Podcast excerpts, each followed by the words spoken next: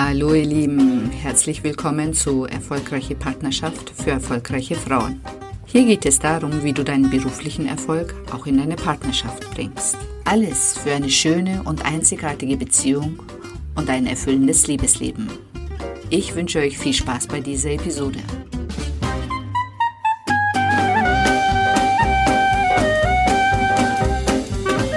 Hier ist die Selen und zwar mit dem Podcast Erfolgreiche Partnerschaft für erfolgreiche Frauen. Diesmal geht es um Weiblichkeit. Ich hatte schon das Thema Weiblichkeit und ähm, hier geht es um Thema Weiblichkeit Episode 2. Und zwar habe ich dazu meine Schwester eingeladen, die Senna, die schreibt dazu zu meinen Podcasts immer einen passenden Blog auf meiner Webseite der eine oder der andere, der hat das bestimmt schon mal gelesen. Auf jeden Fall ähm, sehe ich ganz viele Klicks auf meiner Webseite, auf dem Blog. Und ja, auf jeden Fall die Senna. Jetzt stelle ich dir mal eine Frage. Wir hatten vorher schon ein kurzes Gespräch und ich hatte gesagt, ich stelle dir eine unerwartete Frage. Die ist mir noch nicht eingefallen. Das ist gut. Auf jeden Fall ähm, unerwartete Frage. Mhm wir haben ja das Thema Weiblichkeit. Wo hast du deine Weiblichkeit zum ersten Mal gespürt? Boah, ja, die Frage ist wirklich unerwartet. Gute Frage. Oh, wo habe ich meine Weiblichkeit zum ersten Mal gespürt? Hm. Ah, ja. Ähm, als sich ein Mann in mich verliebt hat, dann habe ich es tatsächlich zum ersten Mal gespürt. Stimmt, genau. Dann habe ich zum ersten Mal gespürt. Und wie hat sich das angefühlt? Oh, wunderschön. Also es hat sich wirklich sehr, sehr schön angefühlt. Es war so, mm, ich weiß nicht, es war so, als ob ich, ich habe mich immer so allein gefühlt vorher und als sich ein Mann in mich verliebt hat, war das so, ich kam mir irgendwie so besonders vor. Genau, das war's. Ich habe mich wirklich gestärkt, besonders ich bin durch die Straßen gelaufen und habe mir gedacht, ich bin die schönste, ich bin die attraktivste Frau. Ich, ähm, ja, es, es war irgendwie so eine innere Stärke, die passiert ist. So habe ich mich gefühlt. Sehr schön. Mhm. Ja, ist auf jeden Fall. Hört sich sehr stimmig an. Mhm. Genau. Ähm, Thema Weiblichkeit. Wir hatten ja letztens eben ein Gespräch, da waren wir beim Essen und ähm, da hatten wir so ein paar, ja, du hattest eine andere mhm. Ansicht, ich hatte eine mhm. andere Ansicht. Was bedeutet für dich Weiblichkeit? Mm, ich habe das ja auch in meinem Blog geschrieben. Ähm, ich ähm, finde, Weiblichkeit ist für mich an erster Stelle verletzlich. Also ich finde, ich, ich kann es immer nur mit verletzlich äh, verbinden. Ich finde, das Weibliche ist so, so zart, so sensibel, so ja, so verletzlich, so, als ob man es immer wie ein Ei, man muss es beschützen, man muss es auf Händen tragen, man muss es, ähm, ja, man muss behutsam damit umgehen, ähm, weiche Worte finden. Es ist, es ist so, einfach so zart. Aber da, also da komme ich jetzt nicht mhm. so mit, weil ich mir denke, okay, verletzlich ist dann ein Einticken für mich zu viel, mhm. weil ich mir denke, okay, wenn ich äh, verletzlich bin, dann äh, oder mich verletzlich zeige, dann kann ich ja verletzt werden. Mhm. Und das macht mir Angst. Mhm. Genau, und ähm, da haben wir, glaube ich, so unser ja. Kernthema. Darüber reden wir auch so privat immer mhm. wieder. Ähm, weil dieses Verletzliche macht mir Angst, genau. Und, äh, und ich denke mal, damit können vielleicht auch einige wie ich nichts damit anfangen, wenn man sagt, okay, ich mache mich jetzt verletzlich und ähm, kann verletzt werden. Wie soll das gehen? Mhm. Wie soll das gehen? Also wenn ich mich verletzlich mache, mhm. dann kann mich jemand verletzen. Und wer will das schon? Wer will schon verletzt werden? Niemand will verletzt genau. werden, das ist äh, wahr, aber ich denke, dass äh, durch diese Verletzlichkeit auch die Möglichkeit besteht, einen Zugang ist, zu der Weiblichkeit zu finden, weil ähm, man auch, mh, hm, wenn man verletzt wird und es aber auch offen sagt, ich bin jetzt verletzt, es hat mir wehgetan, es hat ähm, Stich, es hat einen Stich versetzt. Ähm, passiert ja auch mit deinem Gegenüber, mit dem Partner zum Beispiel was. Ähm, ich kann mir nicht vorstellen, oder bei mir passiert es sehr selten, dass dann jemand, wenn ich mich so öffne, wenn ich es so zugebe, wenn ich es so offenkundig sage, dass da nochmal reingestochen wird.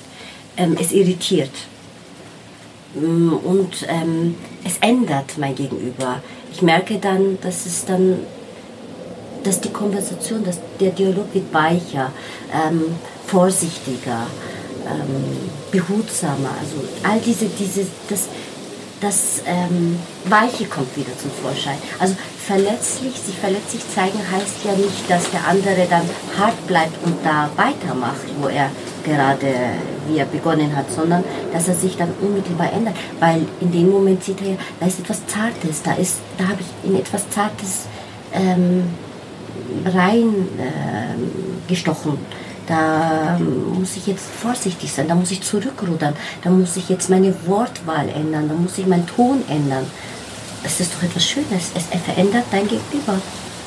Okay, das hatte ich ja bei meinem ersten, bei der ersten Episode auch äh, so ein bisschen angeschnitten, dass man, äh, dass ich auch denke, dass, äh, dass natürlich, wenn wir uns verändern, dass sich dann die, das Gegenüber, also in dem Fall der Mann, oder der mögliche Partner sich auch verändert. Dass äh, wenn wir uns verletzlich zeigen, da macht es wieder quasi, dann schließt sich der Kreis in dem Fall wieder, dass man sagt, okay, verändere ich mein Verhalten, äh, zeige ich mich in dem Fall mhm. verletzlich, dann äh, löst es beim anderen gegenüber auch was aus. Richtig. Und ähm, der kann auf dieses Weibliche, auf dieses Zarte dann wieder ganz anders reagieren, als ähm, wenn ich im Prinzip nur so tue, als ob es mich nicht verletzt hat und so mhm. tue, ich äh, bin eine starke Frau, ich äh, bin so stark, das äh, tut mir alles nichts, äh, dann reagiert der Mann natürlich ganz anders, das ist klar. Und ähm, ist auf jeden Fall mal, ja, deine Ausführungen haben mich jetzt auf jeden Fall mal überzeugt. Abgeholt. Ich habe sehr ja, schön, du hast das mich abgeholt. War ja auch in meinem Blog, habe ich ja geschrieben, ähm, für mich speziell ist dieses verletzlich eben immer so ein, ein besonderer, ähm, ja, besonders gewesen. Also ich zeige mich auch ähm, wirklich verletzlich, oft verletzlich und ähm, wichtig ist zu erkennen, und das musste ich auch selber lernen, ähm, zeigen ja, sagen ja, aber wenn das eben beim Gegenüber nicht ankommt und der Partner dann trotzdem weitermacht, kann ja auch passieren. Ich sage ja nicht, dass das nicht passieren kann ähm, dann sollte man definitiv auch ähm, sagen, okay, jetzt muss ich mich aber selber schützen. Und Grenzen, mich, setzen. Und Grenzen setzen. Genau. Das schon, das ist sehr, sehr genau. wichtig. Also ähm, das, das, auf jeden Fall. Das war auf jeden Fall auch nochmal äh, auch immer wieder ein mhm. Thema, dass ähm, eben wie weit gehe ich mit dieser Verletzlichkeit? Wie mhm. weit ähm, ist es äh, okay, sich verletzlich zu zeigen und wann ist die Grenze? Und ich denke, die Grenze ist immer dann, wenn äh, die Persönlichkeit angegriffen wird. Also wenn das Gegenüber eben nicht so reagiert, dass es äh, in eine andere Richtung geht, sondern eben zu weit in die Persönlichkeit reingeht und dann auch in der Lage zu sein, in dem Moment äh, die Grenzen klar zu ziehen.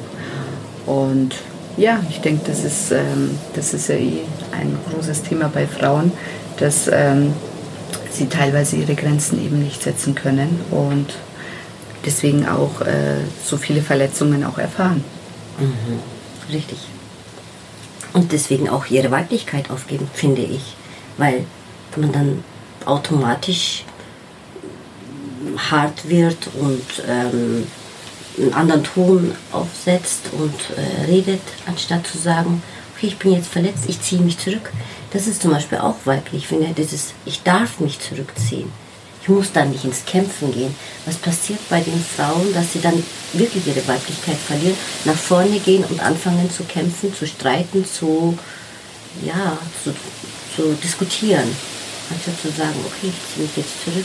Also dieses Annehmen. Das ja, hatte ich auch in meinem Podcast, dass ich äh, sage, okay, ich kann erstmal das, äh, das annehmen mhm. und dann äh, da aus dieser inneren Kraft heraus dann eben äh, meine Meinung bilden und dann eben in, äh, daraus dann eine Aktion Ja. oder eben daraus dann äh, rausgehen. Ja, ja. Ja, ist etwas ganz Schönes. Ich finde das auch irgendwie, dann ist es wieder auch, ähm, dann bewirkt das ja auch unmittelbar wieder beim, beim Partner was. Wenn sie sich zurückzieht, da kann ja nicht mehr angreifen, da ist ja nichts mehr, da, da, da muss der Partner dann auch quasi wieder überlegen, was mache ich jetzt? Stimmt. Das ist ja auch eine sehr schöne Metapher. Ich habe das, ähm, das hat mir mal ein, ein Freund sehr schön erklärt, ähm, dass wenn dich jemand angreift, äh, dass du wie ein Bambus biegsam bist und in dem Fall eben äh, kurz ausweichst und dann aber dich wieder gerade hinstellen kannst. Und das ist auch, ähm, finde ich, bildlich auch sehr schön, dieses eben Weiche. Also ich bin weich genug, biegsam genug als Frau, eben auszuweichen, aber auch stark genug, also trotzdem als Frau stark genug zu sein, sich wieder aufzurichten. Also nicht daran zu zerbrechen oder nicht daran eben umzuknicken. Ja, echt schön gesagt. Und ähm, aber das ist halt ähm, trotzdem, ich meine, das sind jetzt immer so, ich meine, wir reden ja darüber quasi, wie man sein sollte oder könnte als Frau. Wie bist du wirklich als Frau? Kannst du das alles umsetzen? Nein, kann ich definitiv nicht. Definitiv nicht. Dazu muss ich vermutlich einige Klopf-Sessions einlegen. Ähm, ich habe da auch noch viele Themen, ähm, wo ich ähm, meiner Weiblichkeit nicht im Reinen bin. Ähm, oft diese männlichen Eigenschaften. Ich kämpfe. Ich kämpfe phasenweise. Es ist gar nicht so leicht in der heutigen Zeit. Ich denke, das hast du sehr schön in deiner Podcast gesagt. Meine, wir sind einfach in dieser heutigen Zeit sehr stark von diesen männlichen Eigenschaften geprägt. Es ist so. Wir leben in einer Leistungsgesellschaft, wir leben in einer Gesellschaft, wo Frauen auch arbeiten müssen und unglaublich wenig Zeit bleibt. Ich meine, es ist, wir haben unsere Weiblichkeit verloren. Und unsere Aufgabe ist es, zurück zu unserer Weiblichkeit zu finden. Und ähm, genau das tue ich. Ich versuche es, aber ähm, ich ähm, lebe sie nicht zu 100 Prozent. Nicht wie Marilyn Monroe. Die lebt es oder hat es gelebt zu 100 Prozent. Also eine Frau. Das vermuten wir. Ich meine, Also- letztendlich haben wir ja nur das gesehen, was, äh, was Ja. wir auf, auf den Aber- Fotos sehen ja. oder äh, ihre Filme. Aber Ja. letztendlich, wie hat sie wirklich gelebt, das wissen wir natürlich nicht. Nein, auf jeden Fall hat sie vor Kamera sehr, sehr weiblich gewirkt mit ihren Kurven, mit ihrem Aussehen, mit ihrer Schönheit. Also ähm, ob sie so gelebt hat, weiß ich nicht, aber Marilyn Monroe war für mich ähm, definitiv sehr weiblich, vor Kamera. Genau. Ähm, jetzt möchte ich noch mal ganz kurz äh, das aufgreifen. Im Prinzip, ähm, also für uns alle, denke ich, äh, was wirklich Weiblichkeit bedeutet, das sind ja jetzt einfach, ähm, also wir machen uns Gedanken. Und ähm, wir versuchen das ja auch im Alltag umzusetzen. Und äh, speziell jetzt wir beide reden sehr viel darüber, um eben auch Inspiration füreinander zu sein oder Inspiration auch für andere Freundinnen zu sein äh, wie so etwas eben gehen kann, wie man eben Verhaltensweisen, die wir jetzt als männlich für uns identifiziert haben und auch äh, als männlich ähm, identifiziert haben, die für uns jetzt nicht passen, ablegen können. Natürlich geht es nicht von heute auf morgen und ähm, natürlich fehlen uns immer noch Vorbilder. Also ich meine, wenn wir sagen jetzt Marilyn Monroe, ich meine, das liegt in der Vergangenheit, wer weiß, wie sie gelebt hat. Aktuell würde mir jetzt keine Frau au- einfallen, wo ich sage, okay, die ist jetzt für mich, äh, oder Ja. die lebt jetzt für mich das weibliche Prinzip Also und ist trotzdem und ist quasi jetzt auch in dieser heutigen modernen Welt äh, ein Vorbild für mich. Mhm. Ich könnte jetzt aus dem Bauch heraus auch niemanden so schnell sagen. Also mir fällt jetzt definitiv auch niemand ein. Genau. Und ich denke, da ist, äh, sind wir alle gefragt, dass wir uns alle zusammen Gedanken machen und ähm, um Weiblichkeit zu stärken, in den Vordergrund zu bringen und wir selber auch anfangen, für uns selber neu Weiblichkeit zu definieren. Und das kann ja auch für jede andere, also für jede von uns anders sein. Also es muss ja nicht einheitlich sein für alle, aber dass man, also dass sich Frauen überhaupt Gedanken über dieses Thema machen und überhaupt Gedanken darüber machen, wie könnte Weiblichkeit ausschauen.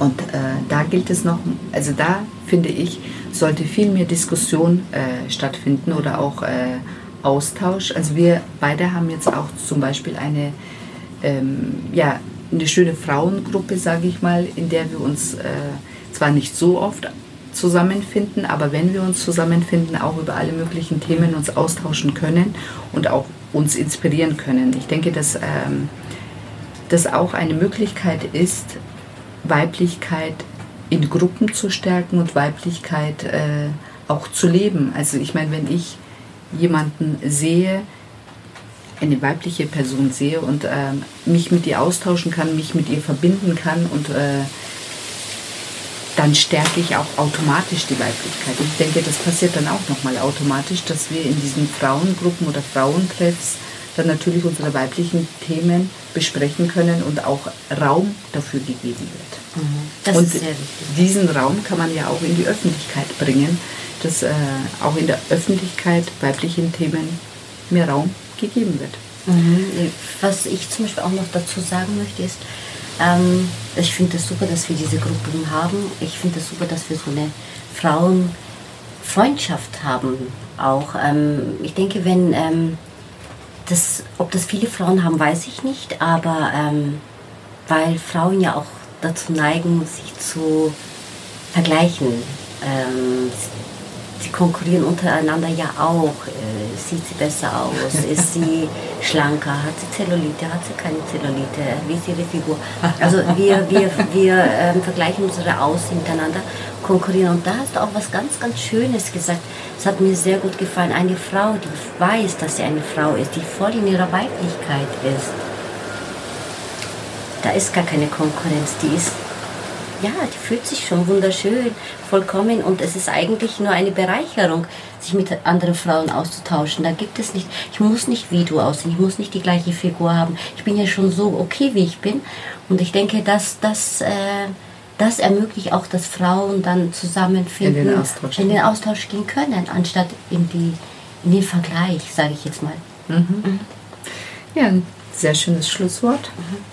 Genau. Jetzt wollte ich die Senna nur ganz kurz nochmal äh, fragen. Und zwar, sie ist ja meine erste, äh, mein erstes Versuchskaninchen gewesen mit MET und äh, diesem Klopfen. Mhm. Und äh, nur ganz kurz in zwei Sätzen. Oh, mach mir keinen Druck. zwei Sätze, da klopfe ich gleich mal. ähm, wie hast du das, oder was hat das mit dir gemacht? Also ich kam ja äh, zurück und habe dich so als erste... Mhm erstes Versuchsobjekt quasi äh, genommen und mit dir gleich angefangen zu arbeiten. Wie hat sich dein Leben ja. verändert, seitdem wir damit angefangen haben? Also ich war äh, zu dem Zeitpunkt, das wären keine zwei Sätze, äh, ein bisschen mehr, aber ich versuche es kurz zu fassen. Ich war sehr verzweifelt zu dem Zeitpunkt. Ich habe unbedingt, ich habe was gesucht. Ich habe eigentlich eine Hilfe gesucht und ähm, ähm, habe nichts gefunden und dann, Gott sei Dank, hat mir meine Schwester eben diese Klopftechnik dann ähm, nahegebracht. Mein Gott, ich habe endlich Zugang zu meinen Emotionen gefunden. Ich habe endlich auch ein Tool gefunden, wie sich diese Emotionen lösen, ähm, wie ich es machen kann. Und es hat wirklich, es hat zugeschlagen. Und es hat, ich meine, ich habe es dann gemerkt. Ich habe mit jedem Klopfen Themen bearbeitet, Themen aufgelöst. Ich ähm,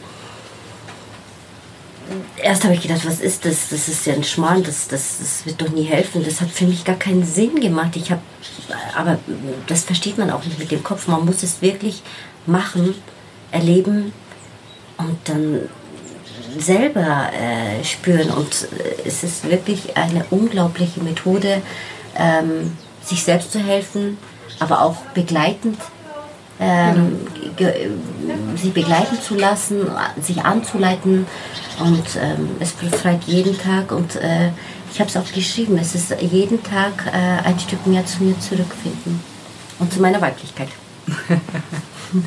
okay, das ist auf jeden Fall ein sehr schönes Schlusswort. Ähm, wenn euch das gefallen hat, dann ähm, würde ich mich freuen, wenn ihr mich auf meiner Webseite seden-met-coach besuchen könnt. Und da habt ihr auch äh, Zugang zu den Blogs von meiner mhm. Schwester Sennar und ähm, Und wenn ihr mehr über die Klopftechnik und über MET erfahren möchtet, dann biete ich auch auf meiner Webseite einen 15-minütigen Termin an. Da könnt ihr mich anrufen und dann erkläre ich euch in 15 Minuten, wie so eine Session bei mir ähm, ja, funktioniert und was euch da erwartet. Ich freue mich auf euch. Bis zum nächsten Mal. Ciao. Ciao.